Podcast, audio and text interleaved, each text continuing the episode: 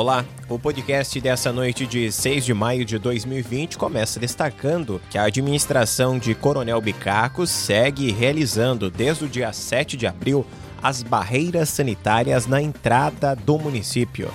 As barreiras têm como foco na educação e orientação dos motoristas e ocupantes que chegam até a cidade. Elas foram instaladas em quatro pontos, priorizando as entradas da cidade. As barreiras estão localizadas na Vila Diniz, na RS 317, saída para Campo Novo, saída para Braga e saída para Redentora. As equipes de servidores públicos trabalham nas barreiras em dois turnos por dia.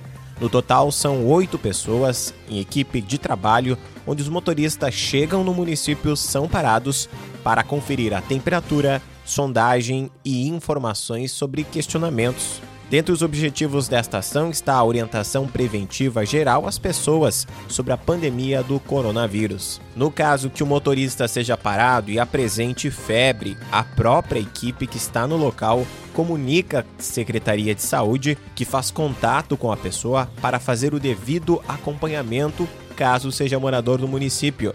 E caso seja pessoas de outras cidades, elas são orientadas a procurar uma avaliação médica.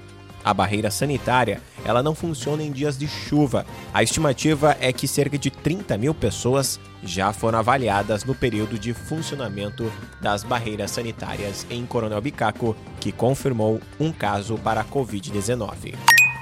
A Prefeitura de Dois Irmãos das Missões anunciou na data de hoje a suspensão dos serviços de bares, jogos, festas de qualquer natureza e qualquer outro evento. A mudança no decreto número 31/2020 visa chamar a atenção da comunidade para que não tenha aglomeração de pessoas nesse tipo de estabelecimento. A venda de produtos por ambulantes de outros municípios também está suspensa. O novo decreto determina que somente restaurantes e os comércios essenciais podem funcionar de maneira a seguir as recomendações de higienização dos locais.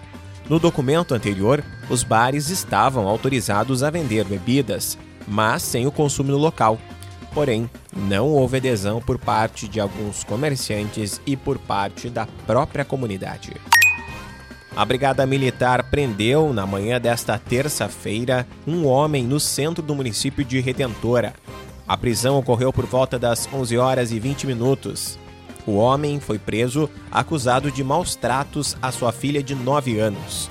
Após a prisão, ele foi conduzido até a delegacia para registro de ocorrência. Ainda do setor policial em Tenente Portela, no mesmo dia, a Brigada Militar prendeu um homem que estava sendo procurado pela Justiça. A Prefeitura de Alpestre confirmou que mais seis pessoas contraíram o coronavírus. A informação foi divulgada na tarde de hoje nas redes sociais da administração municipal. Até então, o município possuía apenas um paciente infectado com o vírus. Agora, o município possui um total de sete pacientes com a Covid-19.